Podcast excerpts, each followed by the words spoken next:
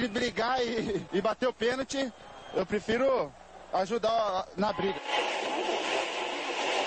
Mas a paixão da minha vida é jogar futebol no São Paulo.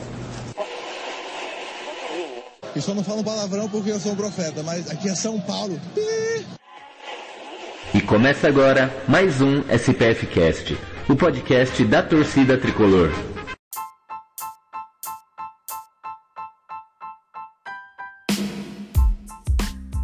Salve, salve torcida tricolor, começando aqui mais um SPF Cast, o podcast da torcida tricolor, mais uma live, nossa tradicional live de segunda-feira, para falar desse final de semana, São Paulo e Fluminense. Vencemos o, o Flu, o tricolor verdadeiro ganhou do tricolor falso. Brenner entrou aí on fire, né? Jogando primeiro tempo para baixo, chegou segundo tempo aí o Brenner botando fogo no jogo.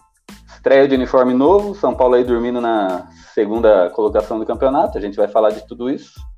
Mas não vou falar aqui sozinho, porque eu não sou trouxa nem nada.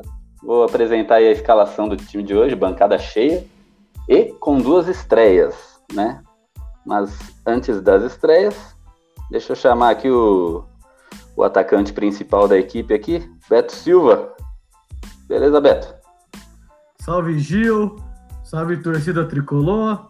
Beto Silva que vos fala. Hoje, como vocês podem ver, de preto, vindo time titular.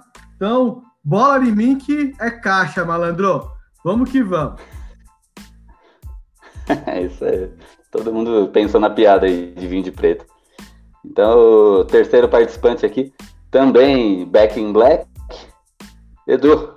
Beleza, Edu? Fala pessoal, boa noite. De preto porque deu sorte. E aqui ao fundo, a camisa dos mil jogos do Rogério Senna, que foi num 7 de setembro de 2011 que ele completou mil jogos e estreou essa camisa pelo feriado, no dia do feriado do Brasil. E também foi o dia que ele chegou no São Paulo em 1990. É uma data bem interessante aí com o mito. Vamos falar do tricolor, dessa vitória improvável depois de ter tomado o primeiro gol, né? São Paulo não costuma virar ultimamente. Vamos, vamos debater isso aí. É isso aí. E aqui com a gente também, ele que está estreando hoje com a gente aí, o primeiro de vários programas aí que ele quiser participar, tá sempre convidado, Gustavo Canato. Beleza, Gustavo? Fala Gil, Beto, Edu, prazerzaço estar falando com vocês aqui. Finalmente consegui estrear aqui nessa bancada maravilhosa do SPF Cast, né? Um prazer estar com vocês aqui, né? Para quem não me conhece, eu estou na, na São Paulo Digital, né? Web Rádio São Paulo Digital apresentando o programa Tricolor Notícias de segunda a sexta, das 11 às 13. Também sou narrador lá da rádio, então estou acostumado aí a falar bastante do nosso tricolor. Inclusive, hoje já falei bastante. Vamos debater bastante, né? Vitória, vice-liderança. Legal, tem bastante assunto para comentar hoje. É isso aí. E agora, por último, mais a bancada aí, ele que também está estreando, o amigo do Trellis, Heitor Mazoco. Beleza, Heitor? Fala pessoal, tudo bem? Gil, Beto, não lembro o nome dos restantes, Gustavo e o. Edu. Edu. Primeira vez que eu participo com vocês também. Espero participar mais para cornetar o São Paulo, mas também elogiar quem merece, né? Que não é a maioria do time hoje, né? Mas estamos aí. É isso aí. Então o Heitor é dos meus time dos cornetas, que essa aqui é a minha função. Tá, tá no lugar ganhou, certo. Ganhou um aliado. Aqui a gente corneta até o uniforme de treino. e é isso aí, eu sou o Gil e bora falar de São Paulo. Vamos aí começar falando aí desse, do jogo de domingo, o jogo da. o famoso jogo da V, São Paulo e Fluminense. São Paulo estreando o terceiro uniforme, né? Estreando depois de mais de uma semana de, de lançamento aí o uniforme. E estreando, né? Um ponto que foi um ponto aí que serve pra gente cornetar, né? não é aquela coisa, nossa, vai mudar a nossa vida. Mas aí, hum, eu acredito que vocês perceberam, o uniforme 3 ele estreou com, não com a fonte que ele é vendida, né? É a fonte da numeração. Ele estreou com a fonte com a fonte de jogo normal, né? E que eu achei uma, uma, bola fora aí do marketing de São Paulo, porque né, você compra uma camisa com uma fonte e de repente tá no jogo é outra, né? Então o torcedor que comprou ficou com uma coisa que não, não condiz com a original, não condiz com a usada, né? Esse é um primeiro ponto aí, eu acredito uma, não sei se foi falha do marketing, se nem pensaram, acharam que beleza, vamos fazer assim, ponto. Mas aí o Tricolor estreou o terceiro uniforme, fez um primeiro tempo digno de fora de Nis, né? Digno de da gente cornetar. Aquela coisa feia, aquela coisa horrível. No intervalo, o Diniz fez três substituições, coisa que não acontecia há muito tempo no São Paulo, né? Três substituições no meio do jogo. E o São Paulo voltou bem pro segundo tempo. Voltou bem, o Brenner voltou bem, voltou marcando gol de novo. Marcou gol, quase fez o segundo gol, né? Mas acabou fazendo a jogada aí para para onde o Luciano finalizou e marcou mais um, um gol, ano aí a caramba aí no, no, com a camisa do São Paulo. E no final, o, o gol do Vitor Bueno, né? Que eu tanto critiquei, paguei a língua. Paguei a língua não, né? Porque ele não, não, não, jogou bem, mas pelo menos fez o gol e no segundo tempo ele deu uma acordada, né? Porque o primeiro tempo ele estava dormindo. São Paulo dormiu na segunda posição.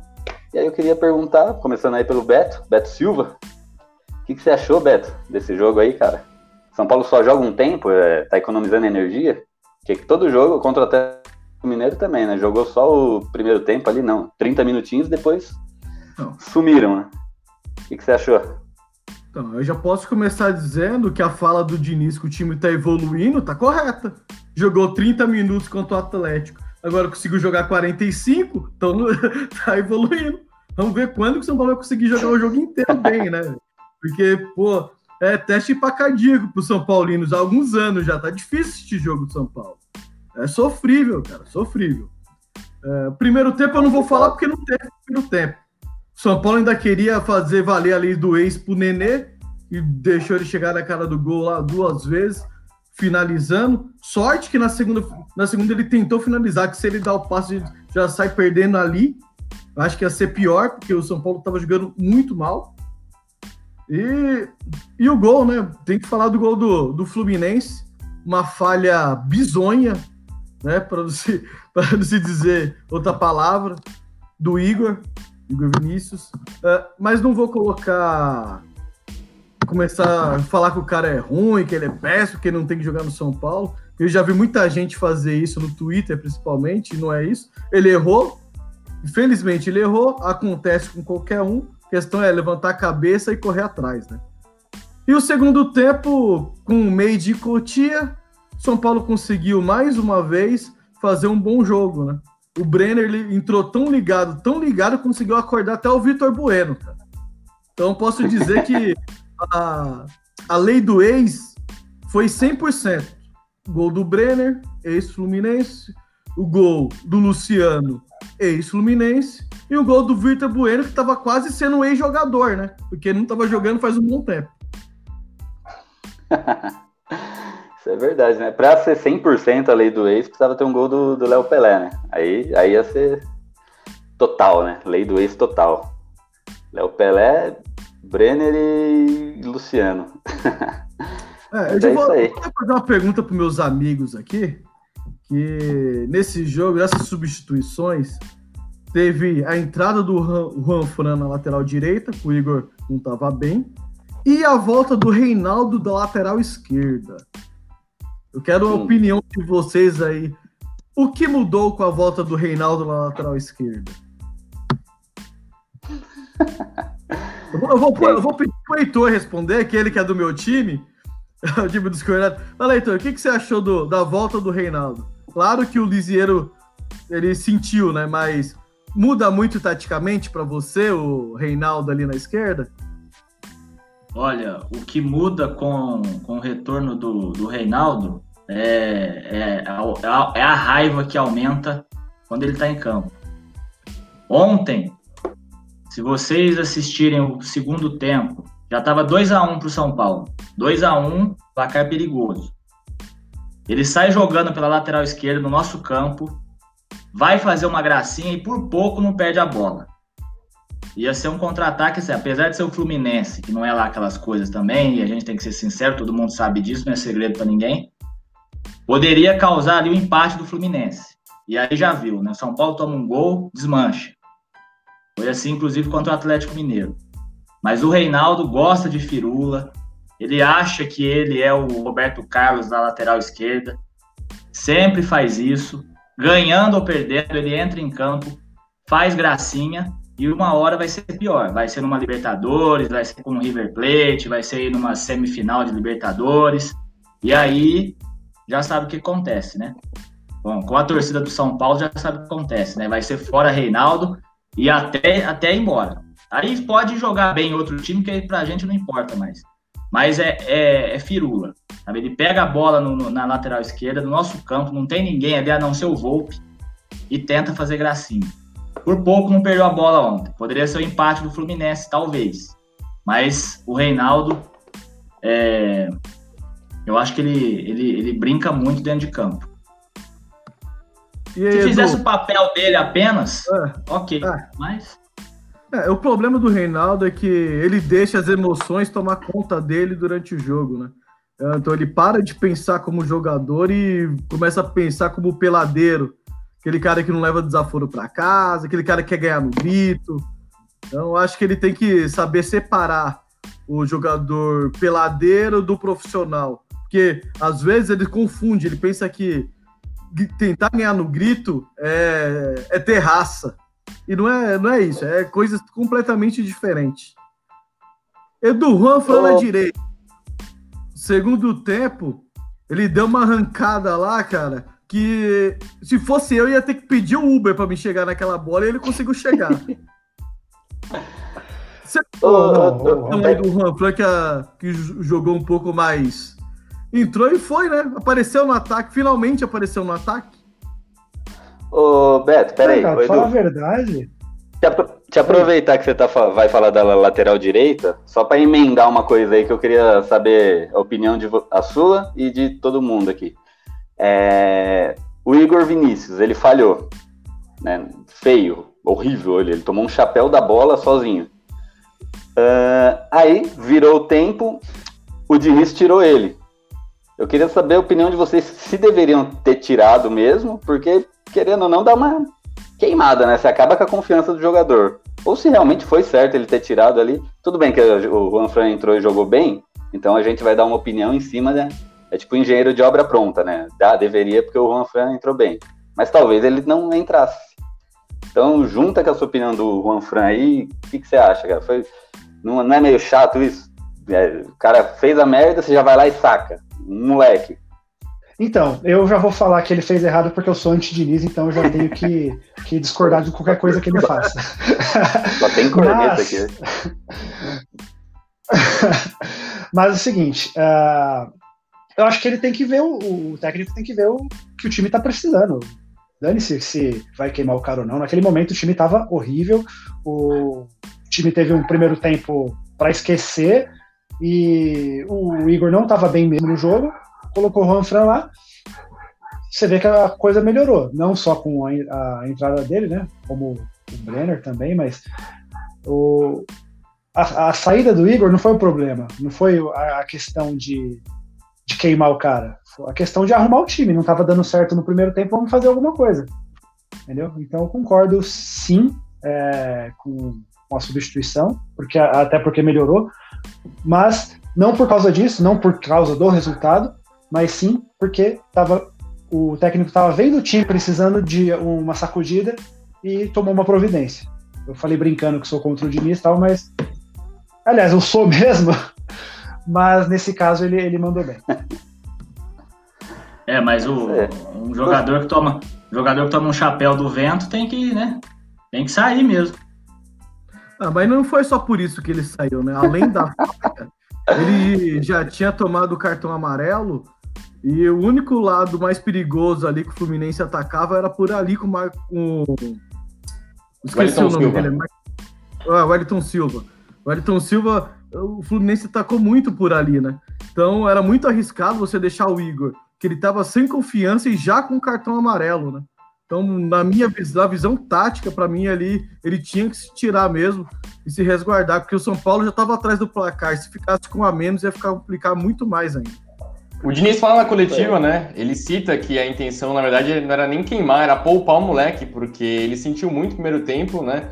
Além da falha no gol, ele tava com cartão amarelo, então o Wellington Silva caindo nas costas dele o tempo inteiro ali, uma hora, se ele faz uma faltinha ali, vai ser expulso. Então, acho que a substituição foi boa, até porque o Juan Fran, ele faz o feijãozinho com arroz, né? Fica lá na defesa, ajuda bem ali. E fez um até um bom segundo tempo, né? Perto do que a gente viu nos últimos jogos. Tá, vamos, vamos fazer a pergunta bem Que macia. eu travei? Não travei nada, não. Ô, Gustavo, provavelmente você narrou o jogo aí, né? É, o São Paulo, com a entrada dos garotos de, de Cotia, perde muito aquela cadência no meio campo. Tanto que o São Paulo terminou o jogo aí com menos posse de bola com o adversário, e o São Paulo usou bastante aí os contra-ataques. Faz aí uma, um levantamento, como que é essa, essa mudança do esquema do Diniz. Que, que você viu aí desse segundo tempo, São Paulo tentando usar aí o contra-ataque como principal arma?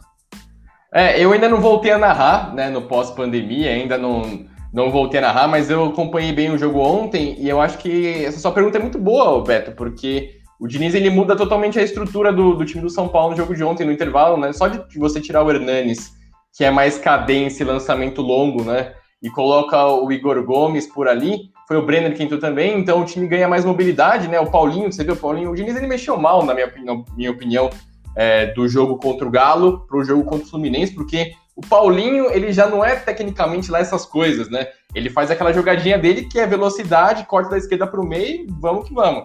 E o Diniz mudou, colocou ele na direita, e na direita ele fica totalmente penso ali, né? E o Vitor Bueno tava mal. Então eu gostei das alterações do segundo tempo, né? O Brenner dando mais velocidade, pisando mais na área. E o Igor Gomes, diferentemente do Hernanes, né? O Igor Gomes, que vinha muito mal, ele tem mais mobilidade, né? Ele se mexe mais, cai mais pelos lados, e ontem ele entrou razoavelmente melhor do que ele vinha jogando nos últimos jogos. Então, eu gostei. Na verdade, eu até achei meio arriscada a substituição, porque eu não tiraria o Hernanes e não manteria o Vitor Bueno, né? Eu, eu acho que, como vocês todos, acho que a gente tiraria o Gabriel Sara, principalmente, né? Naquele meio campo que o Sara dá muito, muita dinâmica, mas ele erra tudo que faz com a bola. Então, eu acho que a- o Diniz acabou acertando, né? A gente achou que, que talvez desse errado, mas ele acabou acertando nessa. O time ficou mais móvel ali. Eu gosto muito do Brenner, né? Até falei na minha rede social que acho que depois de três anos, né? Quase que o Brenner tá no profissional de São Paulo. Enfim, ele merece uma continuidade, né? Depois do jogo contra o Corinthians e principalmente no jogo de ontem, né? Acho que ele vai titular aí contra o Bragantino. E eu gostei, achei que a molecada entrou bem, deu mais mobilidade, tirando o Gabriel Sara, que pelo amor de Deus, né, cara? Acho que o Diniz, não sei o que acontece ali, tem que tirar um moleque que tá errando tudo. Eu fiz alguns comentários do Sara em alguns grupos de WhatsApp de São Paulinos que participam e a galera se revoltou um pouco, né? Por quê? Eu falei o seguinte: sem a bola, ele tem um papel fundamental com o Hernanes em campo. Eu falo para compactação, fechamento de espaço. Ele faz muito bem coberturas também. Então, você vai ver muitas vezes o Sara do lado do lado lateral ou junto com os volantes fazendo a- essa cobertura. Porém, com a bola, infelizmente, ele ainda não se encontrou. Porque ele está muito afoito com a bola no pé e ele está tomando as decisões erradas na hora do passe, na hora do drible, na hora de conduzir a bola.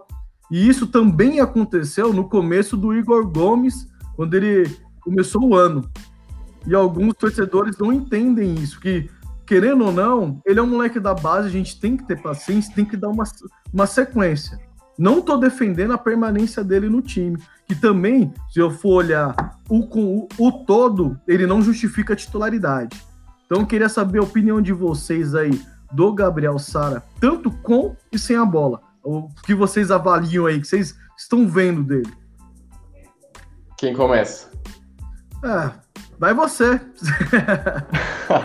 Cara, ô Beto, eu, inclusive eu concordo muito com esse seu, esse seu argumento aí, e foi o que o Diniz falou na entrevista coletiva, né? Porque você vê o moleque em campo, ele fisicamente, ele é diferente dos outros meio-campistas do São Paulo, né? A maioria dos jogadores do São Paulo são caras mais cadenciados, que tem o passe mais refinado, e ele é mais combativo, né? Ele é mais forte, mais veloz, então você vê que taticamente ele funciona muito bem, como você disse. Ele ajuda muito na marcação, dá muita mobilidade, e ele deixa o Hernanes mais tranquilo na frente, né? Como foi no primeiro tempo contra o Atlético, né? O Hernanes pode ficar mais, mais solto e ele ajuda mais na marcação.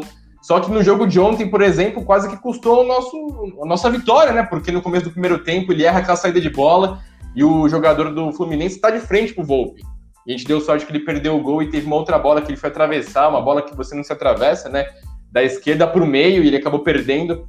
Errou o passe, a gente tomou o contra-ataque, quase tomou o gol. Então, assim, até onde que vale a pena, né? O cara tá taticamente ajudando muito bem, mas na balança, na parte técnica, o cara não tá ajudando nada, né? Eu concordo com esse argumento que ele tem ajudado bem. Por exemplo, se você for botar o Luan, é uma característica diferente, né? Se você for botar, sei lá, o, no Rodrigo Nestor, que é mais cadência também. Então eu entendo que ele tá ajudando bastante mesmo nessa parte tática, mas, cara, só isso não adianta. Tem que saber dar uns passes melhores ali, umas tabelas. Ele parece que entra no jogo muito nervoso quando ele tá com a bola no pé, né? Aí ele toma sempre a decisão errada e chega uma hora que o torcedor né, não aguenta mais, porque ele já jogou na dele, né? Que ele é, é meia de criação, né? Na base ele jogou de camisa 10, jogou contra o esporte e contra o Atlético Paranaense, não foi bem.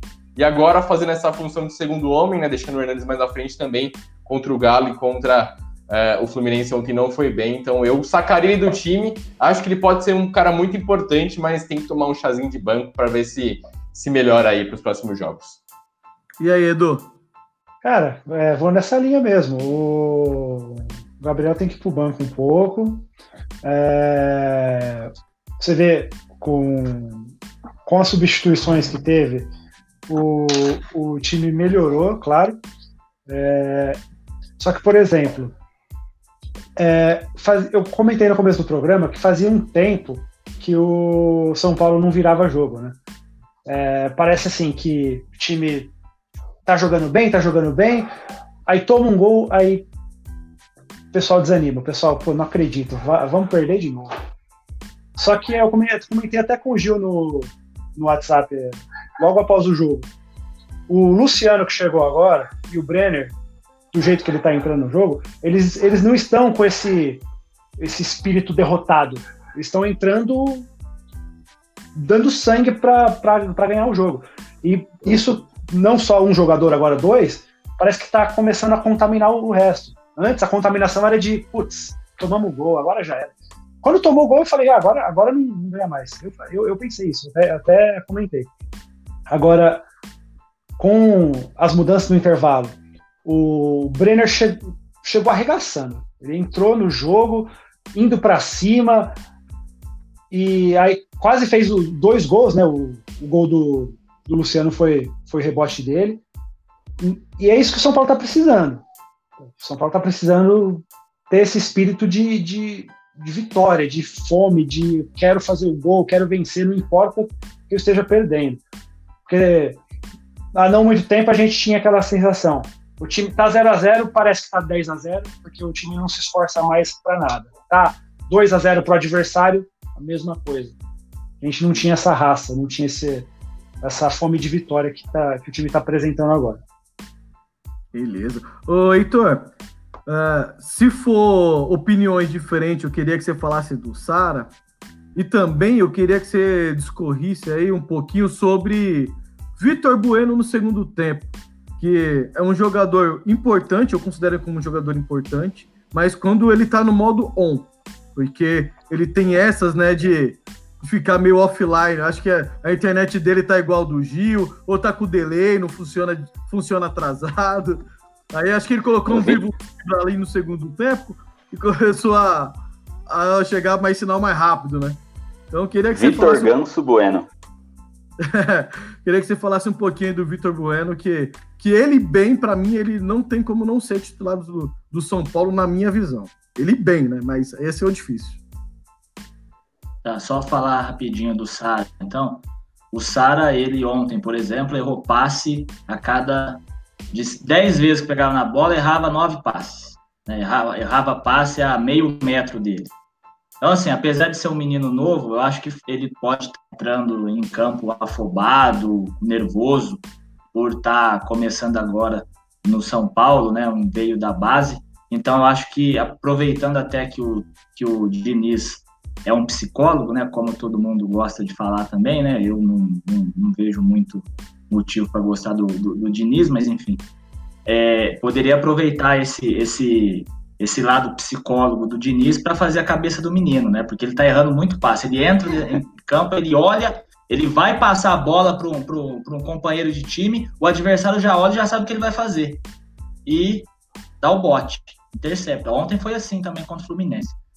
E o Vitor Bueno tem até uma coisa engraçada que aconteceu ontem, não sei se vocês assistiram pela Globo, ou não sei também se foi transmitido é, por outro canal, é, ele queria ganhar o craque do jogo. Ele chegou num repórter da Globo perguntou: o craque do jogo sou eu? Aí, aí o repórter falou: não, ele saiu puto da vida de lá. Ele queria ontem ganhar o craque do jogo. Enfim, é, eu nem lembro quando foi o último gol do, do, do Vitor Bueno. Alguém lembra aí de cabeça? Mirassol. Mirassol? Então faz um mês, né? Ah, a vergonha, de empate. Faz um mês. A vergonha do Mirassol, né? Então, assim, eu. É tipo o gol do Oscar no 7x1.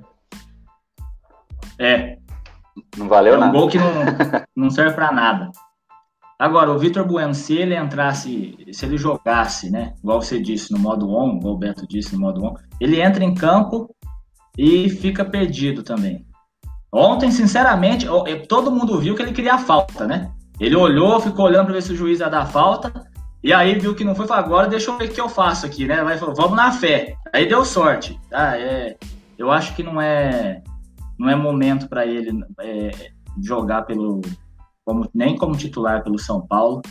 Acho que o Diniz tinha que colocar, focar bastante no, no Brenner e no Luciano, que são os dois hoje que são os dois jogadores hoje que, que faz com que a torcida do São Paulo tenha ainda um pouco de esperança nos próximos jogos, né?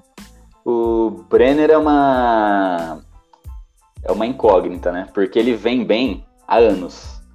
Ele eu lembro que eu tinha falado uma certa vez que eu tinha che é, chegado a levantar mesmo assim todos os técnicos que o Brenner é, trabalhou e todos os atacantes que eram colocados à frente do Brenner, né? E na época a gente levantou a seguinte dúvida de que é, a seguinte questão assim, de que o Brenner, é, o, o que que acontece com o Brenner? Será que ele é ele tem problemas extra-campo? Será que ele é indisciplinado? Porque ele é, é, bom já faz tempo, né? Ele é na base, ele era o goleador.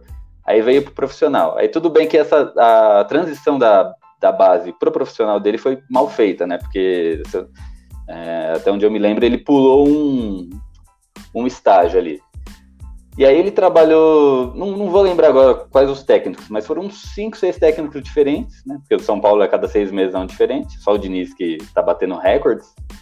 E, e nunca foi titular, ele já chegou a ser banco do Trellis, já se, chegou a ser banco do. De quem? Do, do Gilberto, do Prato, do Prato, tudo bem, né?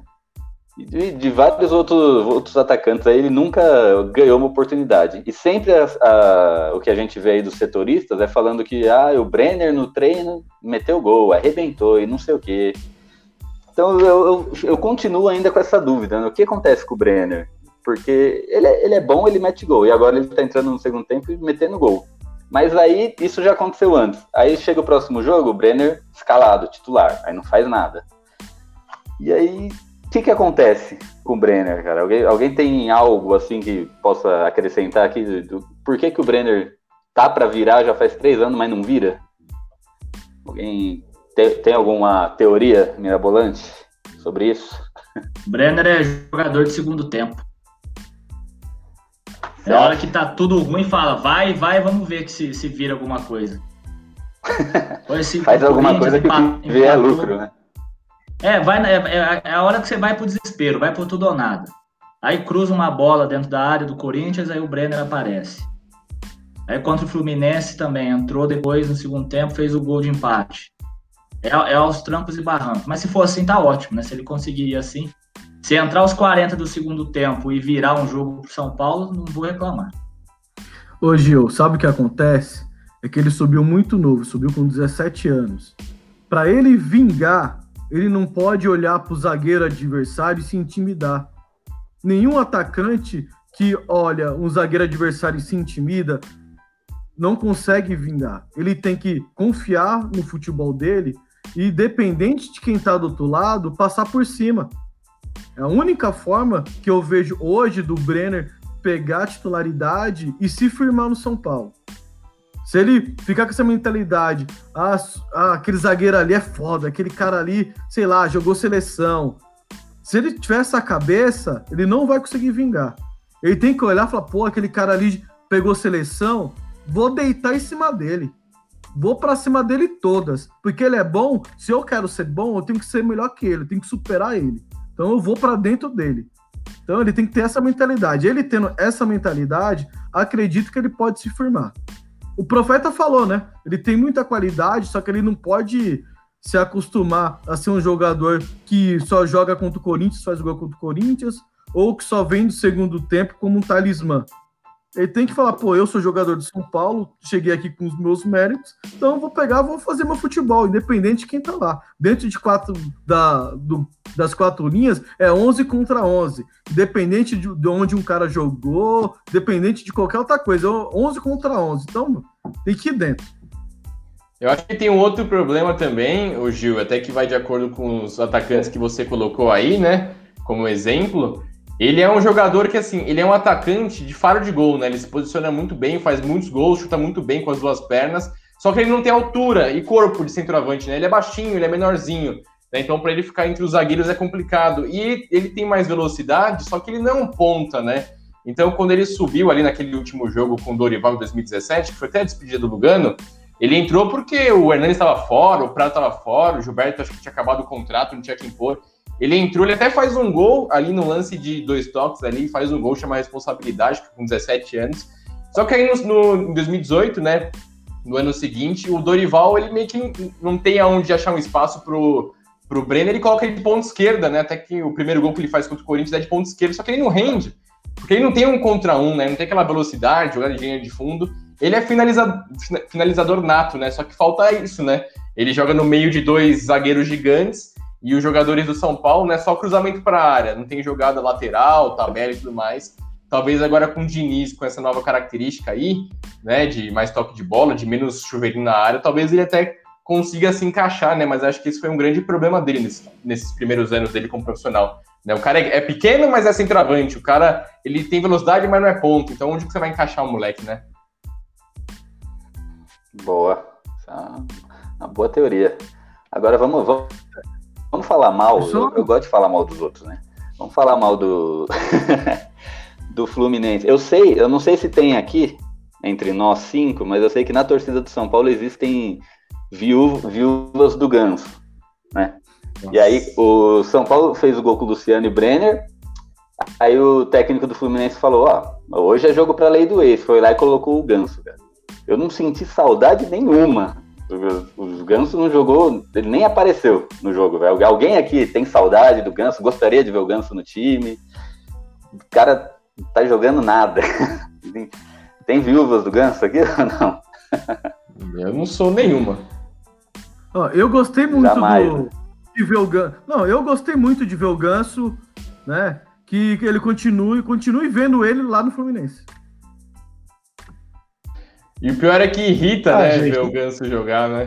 Ele joga com o peito Mas, estofado, assim... né? Paradão ali, só esperando bola no pé, dá raiva, cara. Até falei no programa hoje, cara. Como me irrita, porque a gente viu ele jogando ótimas partidas no Morumbi, né? Aí o que? Faz quatro anos desde que ele saiu. E no Fluminense, cara, ele tá pesado, joga de nariz em pé como se fosse grande coisa, né? Eu, pelo menos, fiquei irritado. Que bom que foi contra o São Paulo, né? Jogou muito mal. Mas eu fiquei incomodado porque eu lembro dele jogando bola. É, eu, em defesa dele, eu, gostei muito dele no São Paulo em 2016 ali, né? Eu achei que ele era a peça fundamental do time e eu fui um dos que quase chorei quando ele machucou naquele antes da semifinal, né? Contra o Atlético Nacional. Mas lembrando a passagem dele pelo São Paulo, né? Ele teve bastante espaço, assim, né? Porque ele chegou, se eu não me engano, em 2000 e ele chegou ele chegou a ser campeão da Sul-Americana pelo São Paulo, né? Mas ele tinha acabado de chegar, ele era banco, né? Aí ele não, ele não jogou nada, inscrito, 2012, nem 13. Se ele estava escrito, eu tinha sido comprado, alguma Aí ele não jogou nada, nem em 12, nem em 13. Aí em 14 ele jogou, quando veio o Muricy de São Paulo, ele jogou bem, fez um, um puta quarteto ali, né? Que era, era Ganso, Pato, Kardec e, e mais alguém. Que Tá me falhando a memória agora. Cacá. E depois 15 ele não jogou nada. Cacá. É, o Kaká, ó. Puta, esqueci do Kaká, velho. Kaká, ó. e depois em 15 ele não jogou nada e 16 voltou a jogar, né? Então, assim, de 5 anos ele jogou bem 2, né? E dois porque eu tô arredondando, porque acho que foi um e meio. Porque em 2014 ele começou a jogar depois do meio do ano. Então, assim, ele é um. Quando, quando ele joga bem, ele joga bem. Né? Mas é, acho difícil ele jogar bem. Complicado. Então, o famoso ex-jogador em risada dele né, em campo ontem, né? Mas fiquei com medo da lei do ex. Ele é um ex-jogador em atividade com, na casa dos 20 anos, né? desde os 20 anos. A, a lei do ex teve piedade da gente ontem. Complicado. Três ex-jogadores do São Paulo lá. Tinha. O, só, o Hudson não jogou, né? Porque foi, tinha sido expulso, então foi uma opção a menos ali para fazer gol na gente. Mas, é, mas no final das contas a gente tinha mais ex do que eles, né? Porque. Porque tem três jogadores mais o técnico, né? Sei que o técnico não conta, mas o Diniz não conta, né? Se fosse outro técnico, contava. O pior que eu, eu não sei o que era pior. Se foi ver os ex-jogadores atuando pelo Fluminense, que não jogaram nada, ou quando eles atuavam pro São Paulo, que também não jogava nada. É, foi triste, cara. Porque você vê ali, a maioria era, foram. É, parecia que era São Paulo contra São Paulo jogando. Ô, joguinho feio. Acho que é por isso que foi tão feio o jogo, cara. Vai ser assim quando for jogar com o Atlético Goianiense, né? O Atlético Goianiense tem, tem uns gatos pingados do São Paulo lá também, não tem? Everton Felipe, Jean. Everton Felipe. gente lá. Craque, né? Everton Felipe, saudades. Mas e aí? São Paulo engrena agora? Quem tá confiante no tricolor? Né? Depois a gente apanhou do Atlético Mineiro, né? São Paulo, São Paulo veio de três vitórias, aí a moral já subiu um pouco, né? Aí apanhou feio ali do Atlético Mineiro e todo mundo. O time é isso mesmo. Mas chegou contra o Fluminense e ganhou de novo. O que vocês estão esperando do tricolor? Que é o, é o menos corneta da bancada. O que você está esperando aí nessa eu continuidade? Aí do, do Vocês são bem corneta, pelo que eu percebi. não estou errado, não. É. É. Não, o... é, que, é que eu fiz aspas eu... aqui, ó. o Heitor é o menos corneta. Viemos de uma sequência de vitórias aí, mas sofremos contra o Fortaleza, tem que lembrar disso. Um jogo feio. Inclusive o Reinaldo falou que o São Paulo jogou muito bem, tá pegando defeito do Diniz já, falar que joga bem. É... Foi suado, sofremos para ganhar do Fortaleza dentro do Morumbi. A gente não pode esquecer disso. Aí agora nos últimos dois jogos, Aí clássico é clássico, né? Contra o Corinthians, é, clássico é, é diferenciado e aí e jogamos bem o clássico. Teve briga, né? O Jô fez as gracinhas dele, a CBF fez vista grossa para variar, né? Ah, não, não vou levantar é, a questão aqui, né? Todo mundo sabe, né? A CBF não é, não é flor que se cheire. É, agora, contra o Atlético, né? Vamos pegar os dois últimos jogos. Contra o Atlético, fez um bom comecinho ali de primeiro tempo, bola na trave, Pablo para variar. É, fizemos um gol com o Luciano, não admito, não vou engolir aquele VAR, não tem condição. Uma coisa que veio todo mundo falando, foi apresentado na Copa do Mundo, para que árbitro agora não ia errar mais. Ficou provado então que atrás do VAR tem gente que ainda pensa que é uma máquina que fica ali e fica analisando. Não, tem três, quatro árbitros ali que ficam analisando a, a vontade deles ali, né? E mais aí no jogo, depois dessa, dessa, dessa, desse gol que o Luciano fez e o VAR meteu a mão descaradamente na cara de pau, o São Paulo desanimou, morreu em campo. Tomou um gol, tomou dois, tomou o terceiro e eu fiquei esperando para tomar mais ali, quatro, cinco e não e não, não, não seria normal tomar mais gols ali do Atlético mesmo eles jogando em casa. São Paulo estava muito melhor no começo do jogo.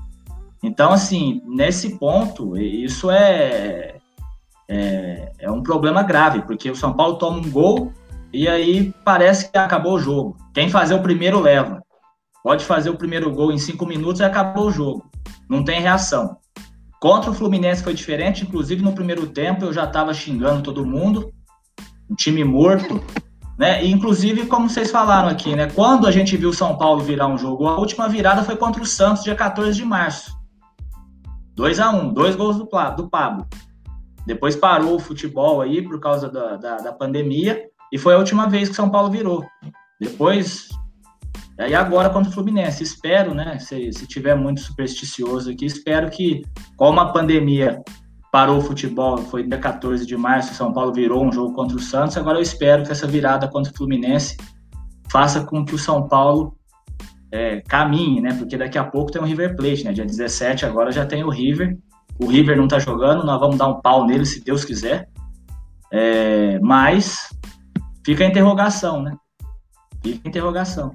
A gente não sabe. Joga bem contra o Fluminense, joga mal contra o Atlético, aí não sabe o que vai acontecer no próximo jogo. A gente cria expectativa e aí depois desanima todo mundo de novo.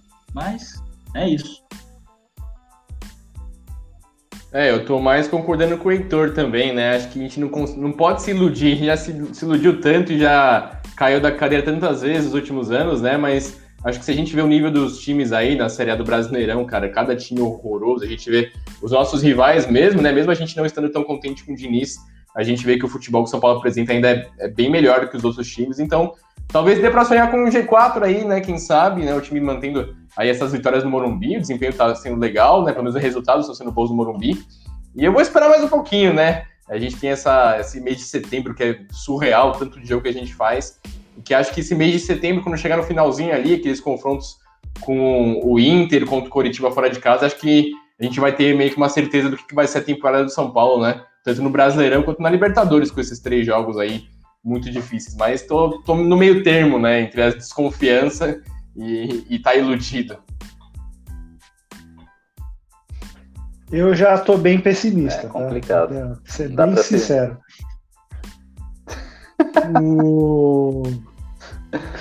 o... Para mim, a, as três vitórias não, não, seguidas não disseram muita coisa, não. Jogou bem um tempo dessas três vitórias. Contra o Corinthians, eu achei que. Não foi que o São Paulo foi bem, é que o Corinthians foi muito mal. E aí o São Paulo foi menos pior e ganhou. Né? Ainda mais o Cássio tomando um gol ridículo lá também no meio, no meio do gol.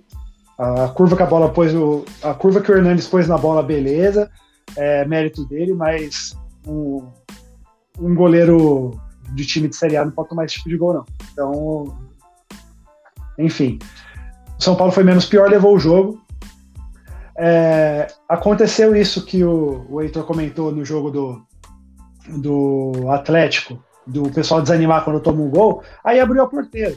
Não foi porque é, teve o gol anulado pelo VAR lá que, que tomou os três gols. Tomou os três gols porque tomou, tomou o primeiro, digamos assim. É, tomou o primeiro, ah, puta, agora eu não vou ganhar mais, tá? Esse espírito de derrota no time, sabe? Agora já era, a gente estava jogando bem, aí aconteceu de novo da gente tomar o gol, agora não vai. O, o São Paulo não tem muita estrutura psicológica para sair atrás no placar. Então, tomou o primeiro, aí abriu a porteira. Aí o time desandou de vez. Tanto é que eu comentei, como vocês já até falaram, é, no primeiro tempo estava xingando no jogo agora contra o Fluminense. É, mas era isso mesmo. Tomou um gol do Fluminense, ah, acabou, era. Esses pé de rato aí não vão virar o jogo, não. Mas, para nossa surpresa, a, a, as mexidas foram boas e, e, deu resultado no intervalo. Eu entendo ainda assim que o São Paulo é, tá jogando bem meio que na carada quando engata, porque não joga bem um, um jogo inteiro de jeito nenhum. Então, quando, quando joga bem, parece que é uma sorte que deu ali. Eu não sei. O Hernanes mesmo jogou bem um jogo, aí agora já não jogou. Enfim. Então, eu, eu tô esperando essa sorte acabar para Esperando não, assim. Vendo que essa sorte uma hora vai acabar e, e os resultados vão deixar de vir. E a gente não vai brigar lá em cima da tabela o tempo todo, não. Pelo menos não com, com o elenco que não é uma, o mais qualificado possível. Eu tava, tava até discutindo isso com o Gil outro dia, que o nosso elenco em, em valores acho que é o sexto ou sétimo do Brasil, se não me engano. E faz muito sentido até se o São Paulo terminar na tabela atrás dos times que têm elencos de maior valor que o dele. Faz até muito sentido. Então eu eu não estou botando fé no time, não. Eu espero estar muito errado. Eu acho que o Diniz está inventando muito. Tá dando certo? Tá. Até quando? Não sei. Então, eu estou bem pessimista. Não estou iludido nem um pouco. E também não tem nem como ficar iludido, né? não tem como você falar assim, ah, o São Paulo agora vai ter uma estabilidade de vitórias se o treinador ainda não achou o time, né? Você não, hoje, se a gente for parar assim, que a gente não, não tem os 11 titulares do São Paulo. A gente já falou aqui, questionou o Sara, questionamos o Brenner, questionamos o Vitor Bueno, questionamos o Igor Vinícius, questionamos o Reinaldo. Então a gente não tem hoje um time para você falar, não, São Paulo tem 11, esses 11 aqui estão jogando bem, estão tendo uma consistência e pode ser que eu precise de alguma mexida. O São Paulo não tem isso. O São Paulo altera muito a, a formação. Diniz conseguiu repetir, acho que a formação dois jogos só. Mesmo assim, já teve muito, muitos jogadores que um jogou um jogo sim, outro não. O time do São Paulo inteiro está oscilando. Então não tem como você falar de uma estabilidade hoje de vitórias. Então, na, a minha visão é, quando chegar nos 42 pontos, eu vejo no que dá. O importante é chegar nos 42. É boa.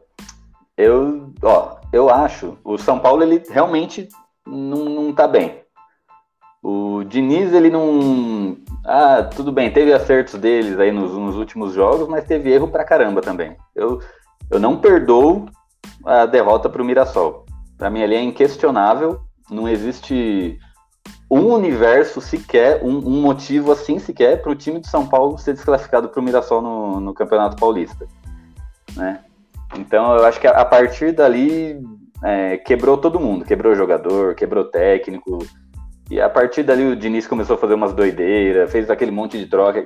No final deu certo, né? Aí, ah, mérito do Diniz e tal, mas foi aquela coisa, o famoso all-in, né? Onde ele trocou tudo e vamos ver o que, é que dá, porque eu quero segurar meu emprego. E então, ah, mas vamos mandar o Diniz embora. Também não. Ah, hoje, agora, não, não sei se é a opção correta, porque vai vir quem, né?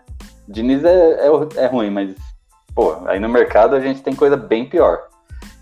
Então, vamos continuar nessa. Eu tô, eu tô assim, eu não espero nada daqui para frente, mas eu vivo ali, eu, eu, eu, comemoro as pequenas vitórias, né? Até um ditado que é assim que eu não lembro, não lembro como que é, não lembro quem falou. Mas é, a gente é, vamos comemorar as pequenas vitórias. Eu não, eu não acredito que São Paulo vai brigar por título. Uh, talvez o São Paulo brigue ali por uma vaga direta na Libertadores, acho bom ali, mas mais provável talvez ali a, a pré-Libertadores.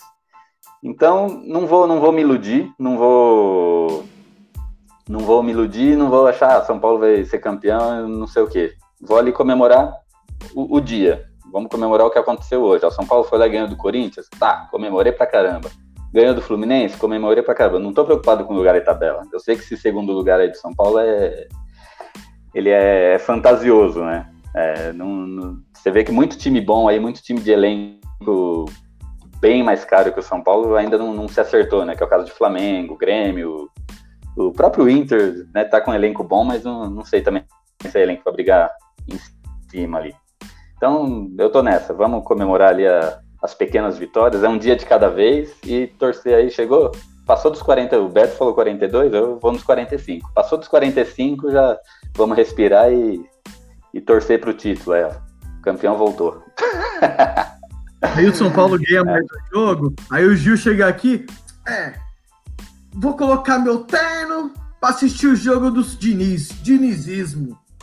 É só o São Paulo ah. ganhar duas seguidas, ele liga, modo ilusão. É que a, o Diniz a, falou meu... que o São Paulo vai, vai brigar pelo título, viu? né? é, ele também tá no modo só, só se pegarem, só se esse tá ano, só se decidirem que o campeão esse ano vão, vão ser os cinco primeiros, né? Vai, aí a gente tem chance de brigar. o campeão. O Beto, eu tava nessa bom. também, viu? De, de vestir o terno, dinismo, não sei o quê, mas a vitória contra a derrota contra o Mirassol quebrou tudo isso aí, cara. Eu ganhei três jogos vamos, seguidos. Vamos verdade depois aqui. do terceiro jogo, eu ainda tava pedindo a cabeça do Diniz. Sim. Ó, pós-pandemia, beleza, mas vamos falar a verdade aqui, eu quero que todo mundo ligue o sincerômetro aí. Antes da pandemia, depois que o São Paulo chegou, terminou o Campeonato Paulista ali em quase primeiro, só não foi primeiro porque foi operado pelo VAR no Campeonato Paulista também, né? É, já um bom ponto, Aí juntando com o que o Heitor falou agora pelo VAR, dois seguidos, e lá no Paulista teve coisas horríveis também. Né? Era pra gente ter terminado em primeiro. Fomos lá, batemos na LDU. Eu quero saber quem não tava ali, né? Não, não digo que o iludir. Caramba, é... o time tá jogando, né? Esse negócio do ditado parece que vai dar certo. Cara. Eu tava ali, naquele momento ali, tava todo mundo também é, ainda achando que não, não ia para lugar nenhum? Quem que tava aí? Olha, eu Qual tava, é o time do, do, honestamente. do, do, do, não, Honestamente, eu tava, eu tava achando que não ia para lugar nenhum. Eu abri até a tabela aqui de antes da pandemia, só para dar um refresco, porque ficou uma impressão boa de que o time estava bom, que o Diniz estava fazendo um bom trabalho, porque ganhou os dois últimos jogos antes de parar. Mas o que aconteceu? São Paulo perdeu para o Santo André de 2 a 1 empatou em 0x0 com o Corinthians, ou seja, clássico não conseguiu ganhar. Aí meteu 4 a 0 no Oeste, beleza. Aí tudo bem. Aí depois do, aí depois ganhou da Ponte Preta com sendo que a Ponte Preta tinha um expulso. Aí estreou na Libertadores, perdeu do Binacional, jogando bem um tempo, beleza. Mas é aquela coisa, São Paulo jogando bem não consegue ganhar. É o que, é o que aconteceu no, no, jogo. É. E é verdade, foi de virada, tinha esquecido esse detalhe. No jogo anterior, no, dessa semana aqui, o, o Atlético, foi isso. O São Paulo estava jogando bem e, e, não conseguiu ganhar. Aí, São Paulo, depois do jogo contra o Binacional, perdeu para o Botafogo do, do, interior de São Paulo. Aí, foi, beleza, jogou contra a LDU, ganhou. Ganhou do Santos. Com os reservas. É, sim, sim. E o, o, o, lance de ganhar do Santos foi já com o estádio vazio, falaram que o Pablo é tímido, né? Que o, ele só faz gol quando o estádio está vazio. Aí por ter ganhado da LDU e do Santos, ficou essa imagem boa aí. Ah, não, o time estava engrenando, não sei o quê, mas o São Paulo perdeu ponto pro Santo André, pro Corinthians, pro Botafogo. Não estava bem, não. Eu, eu não. Eu tava assim, na, na, na brincadeira de ah, vestir o terno e tal, mas para ir na onda, mas eu não estava acreditando no trabalho de Diniz nem durante a pandemia. Falou tudo, era um time que oscilou muito, né? Então, você pega os dois últimos jogos, aí a torcida falou que, opa, agora sim o Diniz achou o time. Porque conseguiu fazer dois jogos bons, que foi contra a LDU e contra o Santos. Então não é que, ah, quando acabou a pandemia, tava todo mundo. Ah, Diniz é o super caro, o São Paulo é o super time. Não, o Diniz achou o time. Isso é que todos nós tínhamos em mente, né? Pena que a pandemia veio e atrapalhou o trabalho, né? Porque quando os caras voltaram, já era, né? Todo mundo esqueceu. Eu acho que eles fizeram. É, é, igual prova na escola, né? Então você sabe que você tinha duas provas, que era contra a LDU e contra o Santos. O que, que os caras fizeram? Colaram. Cada um foi com a colinha lá, ó, viu as respostas, viu o que tinha que fazer, foi lá e fez, todo mundo se deu bem. Aí veio a pandemia, aí veio mais uma prova. Só que aí, como ninguém tinha estudado, ninguém pegou cola, ninguém sabia nada, só chegou e falou aqui, a prova é o, é o Mirassol, vocês vão ter que ir lá e vai ter que fazer a prova. Ninguém tinha nada, todo mundo tomou bomba. A prova, a prova com o Mirassol é aquela prova com consulta, né? é a prova que todo mundo é, é para ir bem, para tirar 10, aí vai lá e acontece o que aconteceu. É bem isso. Acho que o Gil tá, tá brigando ali com a internet. Eu vou. Vamos entrar para um assunto polêmico. Já nem sei se é a pauta dele, mas eu já vou entrar para esse assunto aqui. São Paulo, desde o Campeonato Paulista, está sendo prejudicado pelo VAR. Depois do lance bizarro do Jô, que a CBF simplesmente tapou os olhos e fingiu que não viu, os dois próximos jogos do São Paulo o VAR está tentando ver lances fora do jogo ou divididas de jogadores do São Paulo para cartão vermelho. Foi assim com o Diego, né, numa, numa entrada que ele deu, acho que foi contra o Atlético Mineiro, e agora do Igor Vinícius, que para mim foi ridículo o VAR chamar o árbitro para mostrar os dois lances. Para mim foi muito ridículo. Eu queria saber aí a opinião de vocês referente a esses lances. Uh, eu não vou falar o VAR em geral, porque a gente já viu que tá uma bagunça. Quem tá por trás do VAR hoje não consegue fazer um serviço bem feito, que o VAR funciona em a maioria dos países do mundo, mas não funciona aqui, que diz, ou pelo menos era, o país do futebol, né? É, sobre o jogo de ontem, né, Beto? Na verdade, teve um, foi um equívoco, na real, né? Porque a gente achou que chamaram o VAR, né? Até os comentaristas trouxeram, até o Luiz Roberto falou na transmissão, que seria para vermelho, né? Só que depois que, que reviram o lance, que já o jogo voltou a continuar, trouxeram uma outra câmera, né? E mostraram o árbitro dando pênalti pro São Paulo, né? E o árbitro ele conseguiu marcar pênalti naquele lance, né? E por isso que ele foi consultar o VAR. Né? Parecia mesmo realmente que tinha sido para ver um possível cartão vermelho, tanto que todo mundo ficou sem entender nada. Mas é porque o árbitro deu, deu o pênalti, e aí o VAR chamou ele na cabine para falar: meu, meu filho, você você viu coisa aí, tá errado. Aí ele foi conferir e viu realmente que não tinha sido pênalti. Né? Nos outros lances eu até concordo, mas ontem acho que o, o VAR mandou bem. Quem foi muito mal foi o juiz de campo, né? No lance, mas lógico, né? Pegando outros lances, como o do o lance que você citou contra o Atlético Mineiro, do Diego, o próprio lance do Luciano e outros lances aí teve do Internacional. Teve os lances contra o Santos também, que o pessoal na Vila não aguenta mais, né? Voltar gol do Santos, dar gol em mesma linha para o time adversário, mas do lance de ontem, pelo menos, na minha visão, acho que, que acertaram, né? Mais alguém? Comentário sobre o grandioso VAR. Ah, e sabe o que é o, o legal? No começo da temporada, o São Paulo, se fosse beneficiado ou qualquer coisa do tipo, aí vinha a piadinha. Ah, o presidente da CBF é São Paulino. Tudo é São Paulino. Cadê o São Paulino? É, foi, foi, é verdade. foi vergonhoso. Foi vergonhoso, né? Principalmente, o maior exemplo foi o, no caso do Luciano contra o Atlético lá em Belo Horizonte.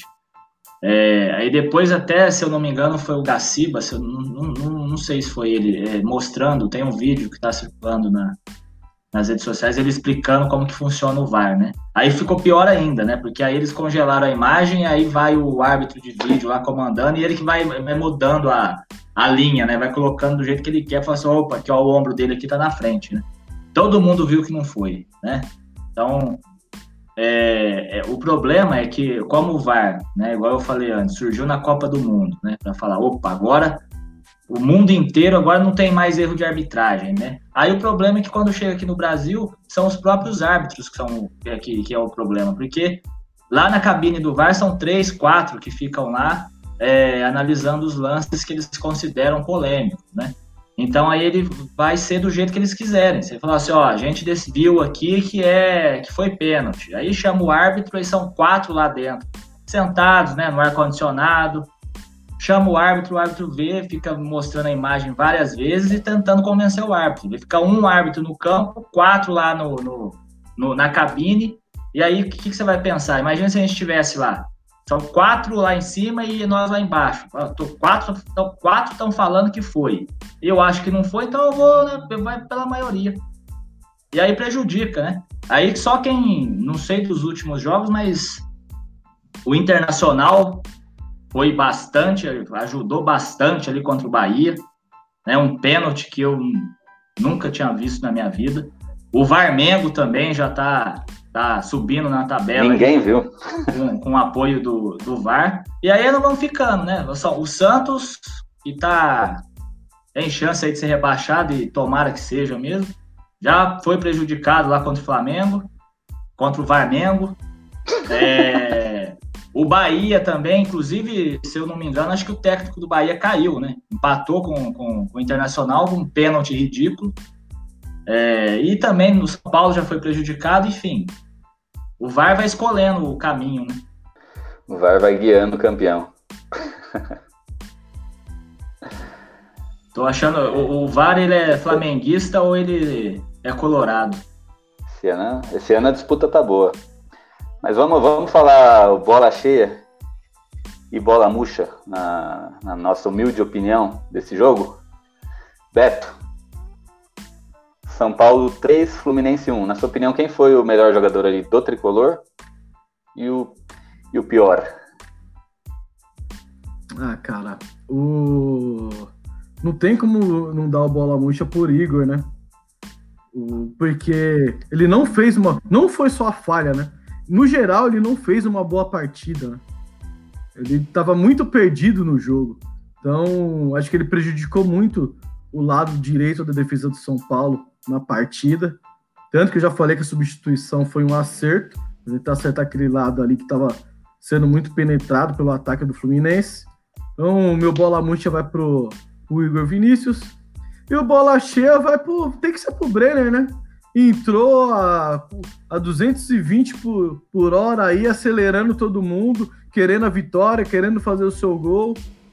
Não tem que se apegar a ser talismã, a ser jogador de segundo tempo. Hoje ele é, mas ele não pode se acomodar com isso. Tem que buscar sempre evoluir, querer algo mais. Então, vai pro Brenner aí que Medicotia tá on. Não tem, eu assino embaixo que o Cara, Beto falou. ruim mesmo. É, não tem, não tem outro. Tá, tá ruim. Não tem outro. É o Brenner, o bola cheia, e o, e o Igor, o bola murcha. É, é mais fácil perguntar se tem alguém com opinião diferente, né? Alguém vota em, em outro? Bom, bola murcha é o, o Igor mesmo, porque não tem condição de tomar um chapéu do, do ar, né? O último homem ah, antes do, do Volpe toma um.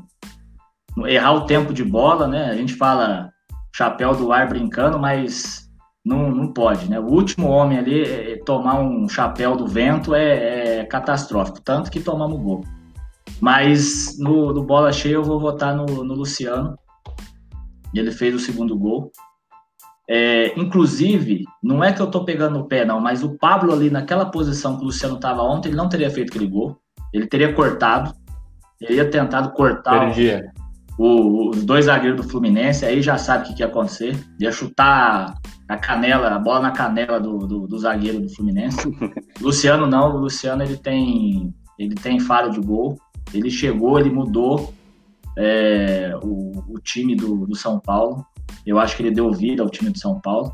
É claro que só ele, dentro de campo, não vai resolver tudo, né? Se, se 10 estiverem mortos em campo e ele vivo, não vai resolver nada, mas ele tá, tá jogando bem, tá, tá indo bem, então eu vou votar nele como bola cheia. Eu vou mudar só um pouquinho com relação ao que vocês falaram, né? O meu bola murcha vai aí pro Gabriel Sara, porque o cara tá mal quatro jogos seguidos e, e foi por sorte, cara. Foi por muita sorte que ele não entregou a paçoca no jogo de ontem, que a gente não, não teve um resultado adverso por conta dele, então eu vou nele. Não tenho gostado do- das atuações dele. O Igor até quase fez um gol ali, né, no começo do jogo. Fez umas ultrapassagens, mas realmente foi muito mal. Mas eu vou no Gabriel Sara. E o meu bola cheia, eu vou igual o Heitor, cara. Eu vou no Luciano, porque o Luciano é impressionante como tem chamado gol, né? Seis jogos, três gols, uma assistência. Tem participado nem, nem tanto assim do jogo, mas a bola sempre sobra ali e guarda. Então eu vou nesses dois. Eu vou no Luciano e no, no Gabriel Sara. O pessoal tá enchendo o saco por causa da minha internet aí. Não, aí, aí o presida fica reclamando que eu tô falando demais. A culpa é do Gil, presida. Fiquei aí com essa internet de escada aí, ó, dos anos 1980, esse fica falando que a culpa é minha, que eu, tô, que eu que fico falando demais. Eu sei que eu falo muita groselha, mas a culpa é do Gil. Então, então continua aí, Beto, pra não estragar o programa. aí, ó. Aí pra você, ó. É, então, é, fogo. Ah, mas ó, tem uns comentários aqui do pessoal, a gente não entrou nesse tema, e eu queria saber a opinião de vocês. Muita gente tá falando que o Volpe tá falhando muito e falou que ele falhou nesse gol do, do Fluminense. Edu, eu só foi, só foi eu chamar, ele saiu. E- Fala aí, você acha que o, O carinha no banheiro, você cortou ele, velho. Eu tomar uma água aqui só. Você acha que o Volpe falhou ali naquela que pra mim foi uma pancada lá do, do Wellington?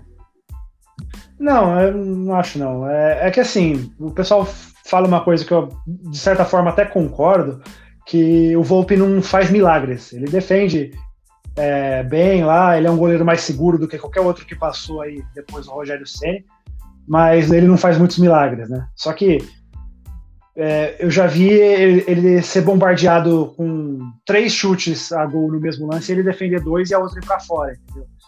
E é recente. Então acho que ele tá dando conta ali, acho que o pessoal tá pegando muito no pé dele. É... Ele não, não, não, entregou nenhum jogo decisivo até hoje, assim, que, que eu me lembre, né? Por exemplo, o Rogério Senna já, já falou em final de, de Libertadores. Então, é, e ele é perdoado porque pela história que ele tem no São Paulo. O Volpe tá, tá trilhando o caminho dele ainda aí, mas ele não é nenhum gênio, não, mas também não é nenhum.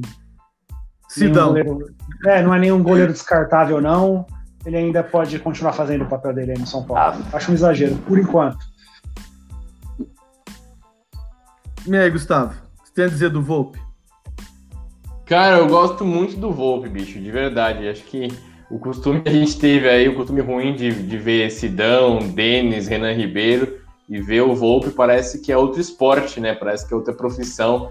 Eu gosto muito dele, eu acho que ele falha mesmo foi contra o Corinthians. Acho que ali foi uma falha mesmo, uma falha feia. Né? No, no jogo de ontem acho que não foi falha, não. Acho que o Wellington Silva foi muito feliz no chute. Ele até chegar a resvalar a bola, né? Talvez até por isso o pessoal tenha achado que foi falha, mas achei que foi mais mérito do jogador do, do Fluminense. Gosto muito do Volpe. E principalmente gosto muito dele na saída de bola, cara. Aí, ó. É, na saída de bola ele manda muito bem. Ontem ele deu uma finta no atacante do Fluminense, o cara tá procurando o Volpe até agora, dá ótimos lançamentos, ótimos passes. De vez em quando a gente né, dá um frio na barriga, mas acho que o Volpe debaixo das traves e com a bola no pé, ele cumpre muito. Acho que não dá nem pro torcedor tricolor encher muita paciência dele, não. Vamos, vamos esperar mais um pouco, mas o Volpe cata demais. E aí, Heitor, você falou, chegou falando que você era o corneta.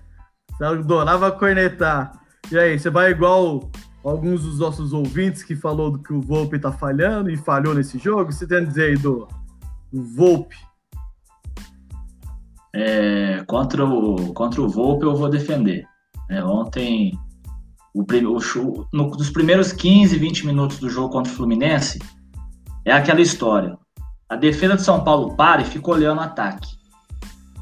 O cara, vai, o cara olha que vai a defesa olha que um cara vai chutar, eles ficam olhando, fica naquela. Vamos ver se erra ou se o Volpe cata. E ontem o Volpe foi bem. Inclusive tem um lance que o Neném vem pela esquerda e o Volpe salvou. Ele estava próximo da pequena área e foi o Volpe que, que segurou ali. Rebateu, mas não deixou passar. Contra o Corinthians foi falha. E, se não me engano, a última falha, assim, que eu considero falha do Volpe foi contra o Mirassol.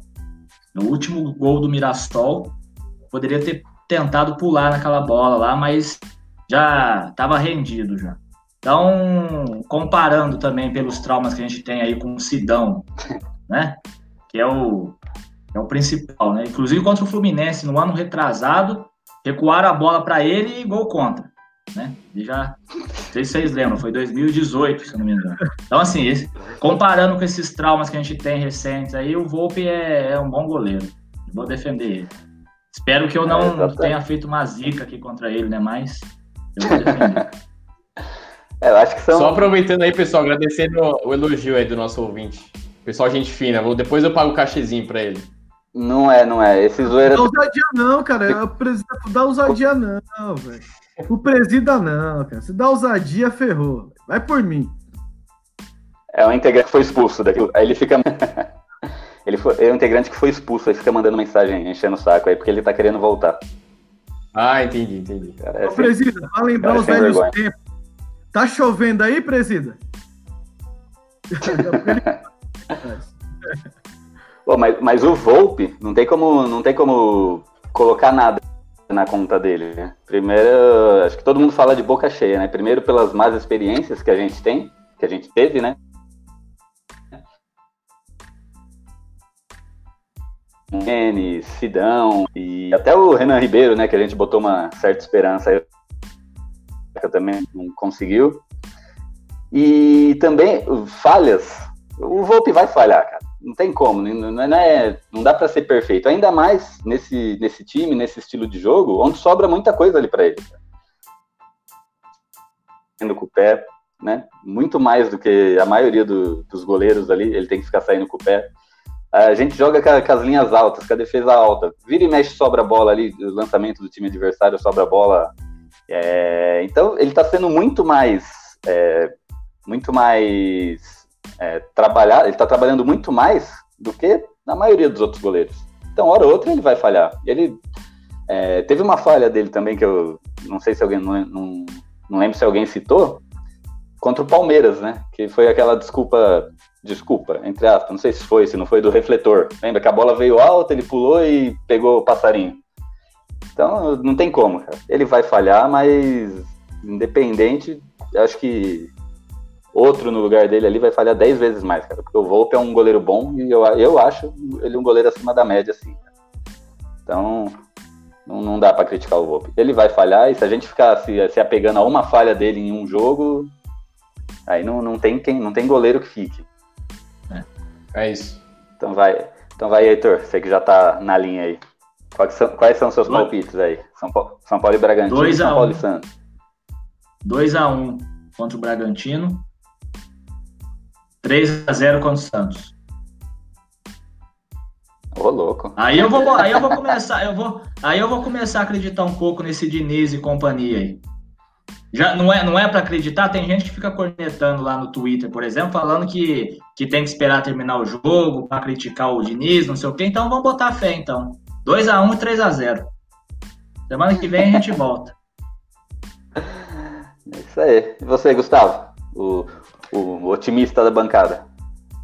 Cara, eu não tô tão otimista igual o Heitor, não, cara. Eu acho que, que a gente vence o Bragantino sim no Morumbi. Eu acho que 2x0 tá ó. 2x1, porque o time dos caras é chatinho no ataque.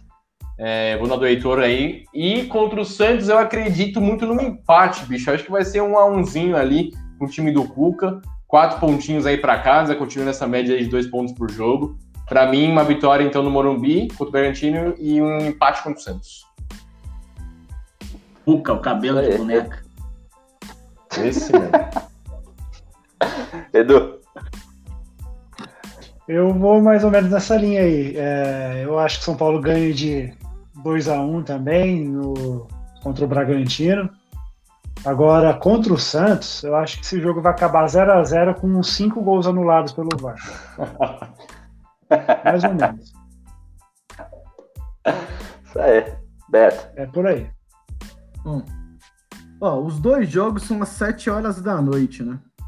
Então, o RB Bragantino vai ser 1x0 para o São Paulo, gol do Brenner. Contra o Santos, como o São- é o pré-jogo da Libertadores, acredito eu que o Diniz pode poupar alguns jogadores aí. E o Santos, se eu não me engano, acho que joga também, né? Na mesma semana, se eu não me engano. É, eu acho que vai ser, vai ser jogo vai ter alguns jogadores poupados dos dois lados. Eu fico aí com um a um no clássico. É isso aí. Eu acho que São Paulo e Bragantino. Acho que vai ser 1x0 pro São Paulo. E alguém caiu. Aí não fui eu dessa vez.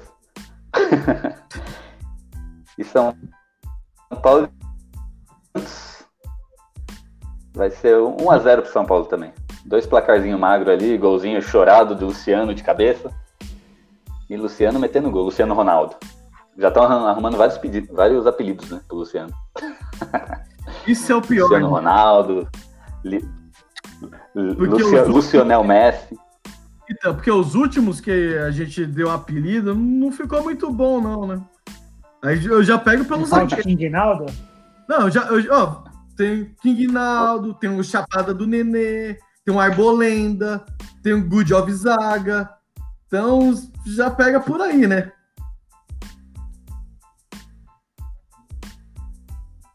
Gil travou de novo. Tá vendo, né? O Gil ficou falando mal aí. Ele ficou falando mal, é isso aí. Bom, estamos aqui com uma hora já de programa. Vamos para nossas considerações finais. Vai lá, Edu. Dê suas considerações finais. Ah, eu queria agradecer novamente o convite. É, Só falar que eu não tô botando fé no time ainda. Não tá me iludindo mais, já deixei de, de ser aquele torcedor iludido. Fui muito iludido, principalmente em 2018, é, com aquele time do Aguirre embalando. Mas agora eu tô, tô bem pessimista, não tá me convencendo. Eu acho que uma hora a sorte vai parar de, de ocorrer e, e o, os resultados vão começar a ser mais reais e menos ilusórios. Tá? É, eu queria aí deixar o convite a todo, todo ouvinte a visitar o meu Instagram, que é onde eu eventualmente, tá? Não sou nenhum vendedor profissional, eu vendo camisas do São Paulo é o instagram.com/barra cabide.spfc. É, tem cinco camisas só anunciadinhas lá. Eu não, não pretendo virar vendedor profissional, mas como eu gosto de comprar camisa, é só, às vezes eu enjoo tal, aí eu coloco lá para vender. Por exemplo, eu tenho essa aqui, não tá vendo, essa aqui tá na, na, minha coleção, essa aqui também tá na minha coleção, mas um dia, se eu enjoar delas, elas entram lá no meu Instagram e vai ser vendida também. Obrigado novamente um prazer aí é, conhecer o pessoal novo aí da bancada e até o próximo programa. Ô, Edu, nos, nos próximas vezes que você participar aqui com a gente, toda vez tem que trazer pelo menos umas três da sua coleção aí. Pra quem não sabe, Edu, ele tem um, um excesso compulsivo por comprar camisas do São Paulo. Então ele tem algumas, algumas. Comprar e vender. Cara, logo, é, isso que eu tava falando, né? Tipo, se um dia eu enjoar dessa aqui, ela vai lá pro Instagram. É isso aí. Ó, nossos companheiros voltaram aqui, né? O Gil tá aparecendo no Vasco, já caiu mais de três vezes. O Heitor foi só a primeira ali, né? Então, tá, tá o Cruzeiro. Cruzerei. Cruzerei. Cruzeirou. Ó, Dei uma cruzeirada. Dessa, só que dessa vez eu não caí, não. Dessa vez eu culpo o Heitor. Porque ele caiu, aí me mandou mensagem se tinha caído. Eu fui responder ele e eu fechei a sala sem querer. Aí foi cabacice mesmo. Ah, vai gravar do celular. O programa de hoje que já vai até automático. É isso aí. Tá, vai, continua aí, Beto. Vai lá, Gustavo. Considerações finais e aonde o povo pode te encontrar aí, fora aqui do SPF Cast. Cara, faz o, faz o, merchan, faz o merchan do podcast aí. Vou fazer, vou fazer, primeiramente agradecer bastante, cara, pelo convite, muito legal esse bate-papo, né, estilo boteco aqui falando do Tricolor. Para quem curtiu aí, quem, quem, quiser acompanhar meus trabalhos, né, arroba Gustavo Underline Canato aí no Twitter e no Instagram. Eu tô de segunda a sexta, cara, diariamente na Web Rádio São Paulo Digital, a gente tá com mais de 20 mil inscritos no, no YouTube, mais de 500 mil curtidas no Facebook, um trabalho muito sério, muito bacana, né, a gente tá por todas as redes sociais aí, e eu sou apresentador lá e também narro os jogos, né? Não voltei a narrar ainda no pós-pandemia, mas já já tô aí narrando jogos novamente, algo que eu gosto muito de fazer. E eu também tô com meu podcast, né? Eu encerrei recentemente a primeira temporada do Talk Show da Bola, que é o meu TCC na Casper Libero. Cara, muito legal, consegui entrevistar um pessoal bom demais. Edu Afonso, Mariana Spinelli, Leonardo Bertozzi, o nosso grande radialista, cara, o Pelé do rádio aí, o Cláudio Zaidan consegui fazer ótimas entrevistas e tá um conteúdo bem divertido, bem engraçado com esse povo aí. Então quem curtir aí pode seguir. Acho que eu falei demais aí. Manda bala aí, Heitor. Bom, só para falar que vou continuar torcendo pro São Paulo. Sei que vou passar raiva essa semana, na próxima. Na próxima tem, tem River Plate. Não suporto a cara do Diniz quando a gente toma um gol. Queria que ele explodisse igual, igual o Murici Ramalho xingasse todo mundo, não ficar, não ficar colocando a mão na cara. É, mas vou continuar torcendo, óbvio. Não tenho muito, muita perspectiva de, de ganhar algum título aí na virada do ano, né? Porque esse ano aí praticamente não tem. É só a Copa do Brasil, né? Enfim. É, gostei de participar hoje aqui. Podem contar comigo para as próximas também aí. Às vezes o horário não bate é, para combinar para as 8 horas, mas quando der, eu já aviso o Gil também para poder participar com vocês. Tô lá no Twitter. Eu sou, para quem não sabe, eu sou repórter de política, mas o meu hobby é ficar lá no, no Twitter azucrinando. Principalmente o último foi o Trellis, né? que curtiu meu Fora Diniz lá e depois falou que o perfil não era dele, mas agora tá lá reclamando do VAR naquele perfil lá. Bom, enfim, é verdade. Essa história ficou muito mal contada por parte de São Paulo. E o pessoal. Verdade, eu gente tento, falou disso. eu tento, na medida do possível, quando dá tempo, interagir ali com, com, com o resto da torcida de São Paulo. E nós vamos continuar brigando. Vamos continuar brigando, porque acho que o, o, o principal foco que a gente quer é o São Paulo campeão de novo. Então, esse é o recado. É, show de bola, é isso aí. Eu quero agradecer aqui a minha É. bancada. Sempre o, o bom bate-papo aqui, hoje com nossos ilustres convidados. Deixou melhor ainda, porque eu só falo groselha, então todo mundo já sabe disso. Então tem que trazer alguém para falar alguma coisa que presta aqui, né? Então, queria agradecer, agradecer nossos ouvintes aí que teve a paciência do Gil caindo toda hora. e tamo junto. Vamos pro próximo. E a gente nem passa mais raiva com o Gil caindo, né, velho? Tanta raiva que a gente passa com São Paulo e sair do Gil pra nós é piada. É isso aí. Então deixa eu agra- agradecer aqui. Se eu conseguir, né? Não sei se vocês estão me escutando, se eu vou cair no meio da, da fala, mas vamos lá. É, normalmente é, eu falo mais, tá? Que hoje a internet tá uma merda, então eu peço desculpa aí aos dois estreantes, né? É a lei do Murphy, né? A hora que estreia a galera e dá, dá, dá pau no programa.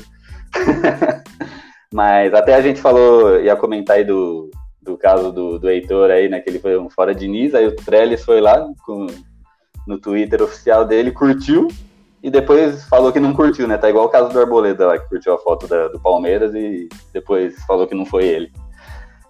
Mas aí acabamos, acabamos não falando, mas é basicamente isso aí que ele, que ele comentou.